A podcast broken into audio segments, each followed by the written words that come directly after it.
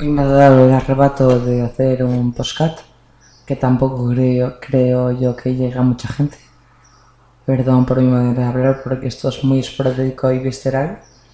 Es un día en el que estoy hasta los cojones de todo, ya no sé cómo expresarme.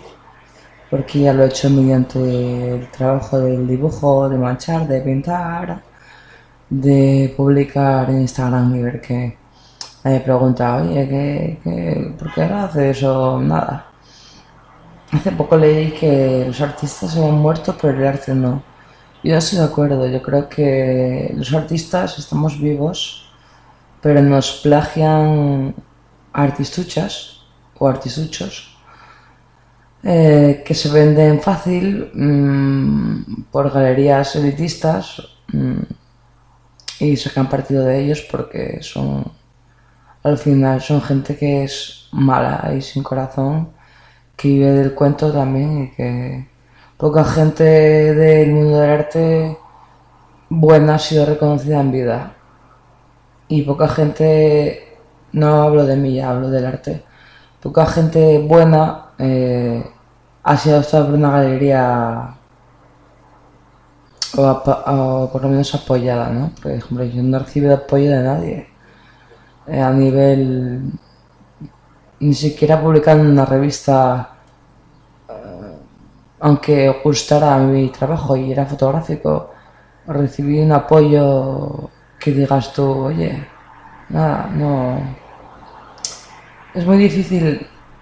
Que guste tu trabajo tal.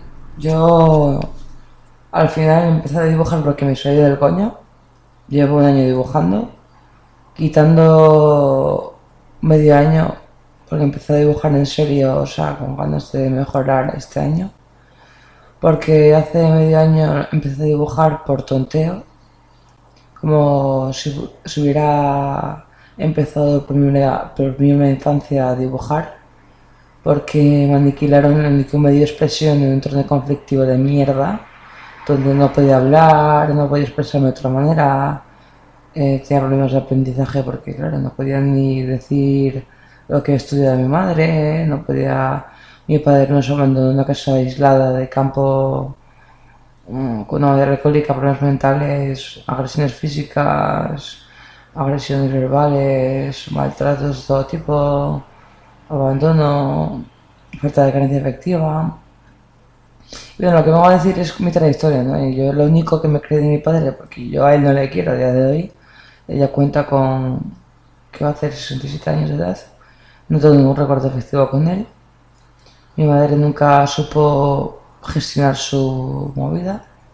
Mi padre alega a día de hoy que mmm, ella la llevó al domicilio de donde nació él, que es aquí en Asturias, que es una casa aislada, para que mejorara su actitud, pero las, yo lo que veía de pequeña es que se pegaban entre ellos, pasa que les crecía más fuerza y tal y él alegaba que mejor ella mejoraba, pero es que no, no mejoró.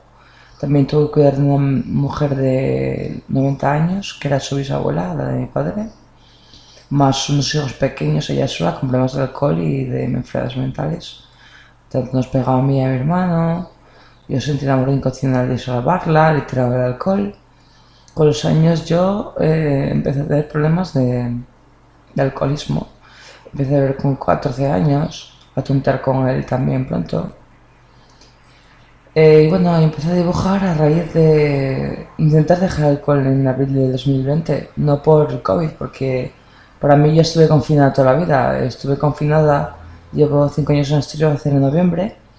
Estuve confinada porque no tengo de conducir en una casa aislada en Puerto, Puerto de Montaña, con dos maltratadores, uno tanto por dominarlo de alguna manera plano emocional, narcisista, vamos a decir psicópata porque no psicópata no tiene por qué matar a nadie en, mi experiencia, claro. Simplemente que no tenía emocionalidad ninguna ni, ni nada. Y eso, con una persona muy vulnerable que ya no tiene salvación y cuando la pudo tener no la bueno no pudo o sea no puedo entender la parte de mi madre ni la voy a entender y puede ser una herida enquistada que no se me cura nunca bueno, a raíz de yo haber sido un feto alcohólico, porque mi madre no dejó el alcohol con, ni con mi embarazo ni el hachís. Pero no la culpo, simplemente era una enferma.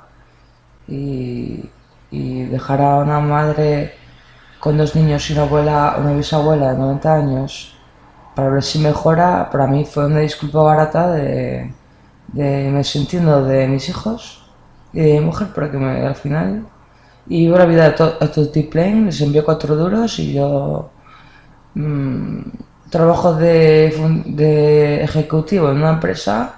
Cuando voy de narco, a narco sindicalista en una empresa multinacional capitalista. Luego voy a echar de 15 cuando me quedo proveado, pero vamos. Y luego voy de por, por la vida, dando lecciones de de mierda que la CNT. Eh, luego dijo que dejó la CNT porque de su familia, él venía a trabajar en una multinacional. Eh, siempre tenía hachís, eh, él pegaba a cualquiera. Se le notaba ya que, que venía amargado cuando no pillaba. Igual se dejaba 180 pavos el hachís a la semana, de aquella cuando tenía dinero. Bueno, ahora, claro, mi madre excusa que usa, eh, cuento un poco mi trayectoria de antecedentes biográficos. Claro, hay programas, pues les dan cojones, ya, siendo cuarta.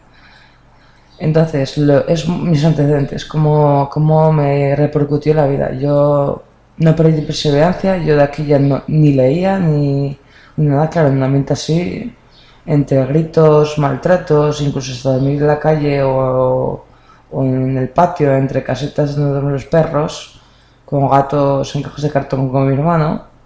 Y momento así, ya en mi infancia, pues, ¿qué esperas? Lo normal, lo normal es está hablando tan normal y que no haya perdido el sentido de saber estar, la educación. Pero sí, bueno, eso generó problemas en la adolescencia, un diagnóstico erróneo de esquizofrenia aguda con 18, 18 años porque ya tantos años desde la infancia al final estés por algún sitio, tiene que ver con el entorno familiar. Mm, mi madre nunca admitió que tiene un problema con alcohol, dice que porque está estresada. Mi padre nunca le dio autonomía ni le apoyó. Mi pareja es testigo de que ella convivió hasta hace dos meses, donde yo estuve cuatro años en Asturias en una casa de campo aislada. Eh, era una suerte que yo pudiera moverme tanto, porque bajamos dando hasta la Renfe a tres kilómetros y a veces subía tres kilómetros para arriba, que no es la típica pendiente cómoda, no es la típica cuesta que dices, bueno, vale, es una cuesta eh, bastante aguda y grave de superar, o sea, subes que ya no tienes, se está agotado, y bueno. Y empe empecé a, a dejar el alcohol porque, claro, entre que quería irme de aquí que me fui hace 12 meses de va a ser en agosto de esa puta casa ya que estuve cuatro años aislada porque aprendí estuve cuatro años pensando que iba a venir aquí. Mis familiares hermanos por decirlo de alguna manera hermanos no me dieron opción de quedarme allí con ellos. Eh, tenía casa tenía, me podían haber apoyado incluso haber dado trabajo aunque fuera una mierda y bueno, al final encontré una persona por arte de magia, esta casa donde vivo ahora por arte de magia, aunque vivo con unos ingresos de mierda también.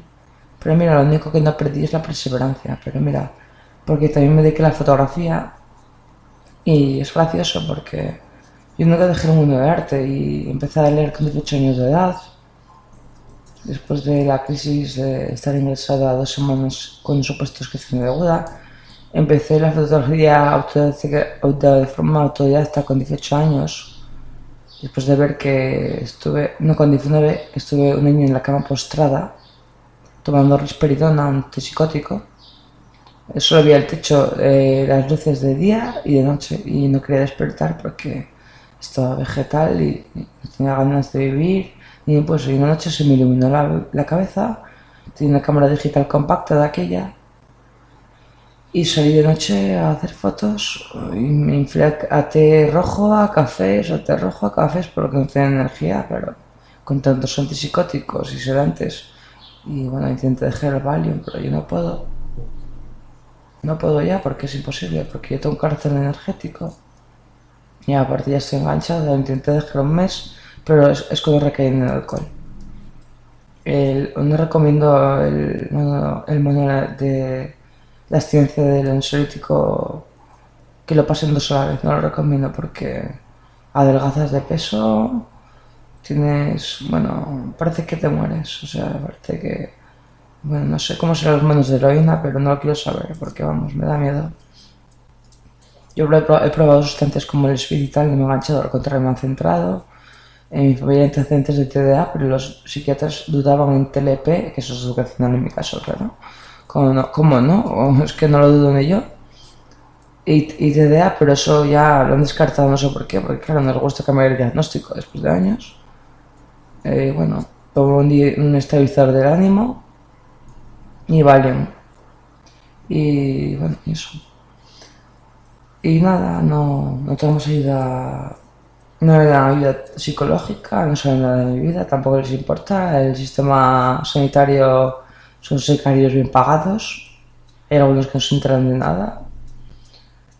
Hay verdugos, hasta los vecinos son verdugos, o sea, la gente no acaba de despertar de que esta, vamos a decirlo, pandemia, por decirlo, por decir algo, detrás de ella hay una crisis socioeconómica y socioespiritual y socioambiental y socio de todo.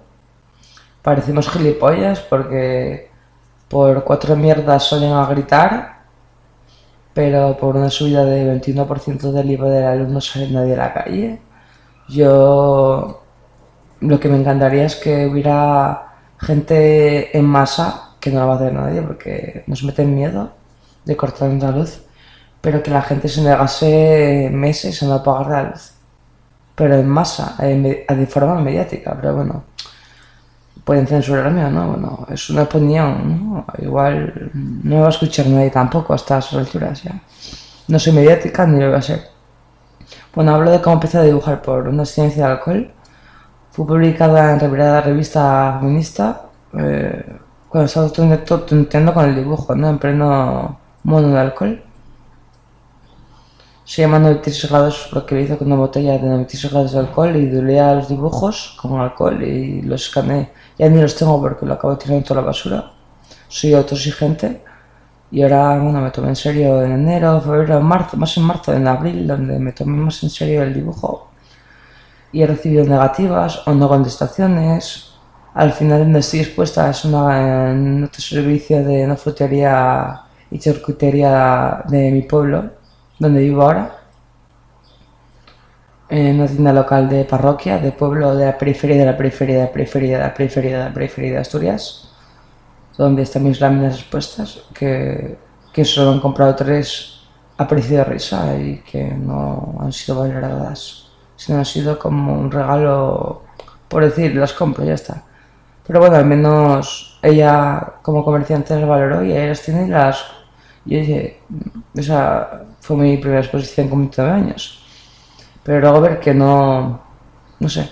También ayer, o antes de ayer, o hace unos días, iba a vender a uno que le gustaron por Wallapop los dibujos míos por 35 pavos originales de la China. Me lo estuve sopesando y dije, como me dé por 35 sin he hecho ni exposición en mi vida y me voy a quedar sin originales y tengo 29 años, ya 30, y, me, y voy a vender originales que que como si, ¿para qué? Si es que tampoco me van a sacar de pobre y me quedar sin ellos y, con el tiempo igual a lo mejor un día expongo, eso bueno, como si fuera verdad, nunca voy a reconocida ni...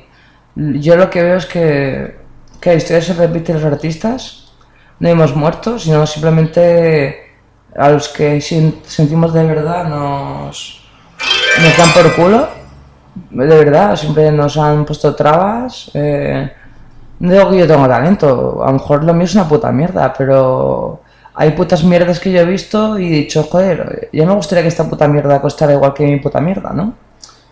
Ya hablando así, ¿no? He visto, por ejemplo, una cosa por mil euros, pues Amor y Morbo con un fondo de acuarela rosa y otro morado, Amor y Morbo en letras negras por mil euros, una galería. Y en esa galería yo no cojaba, no sé no sé, cada uno tiene su criterio. Creo que la gente está muy enferma, cada vez peor. Yo tengo trastorno bipolar y estoy hasta los cojones.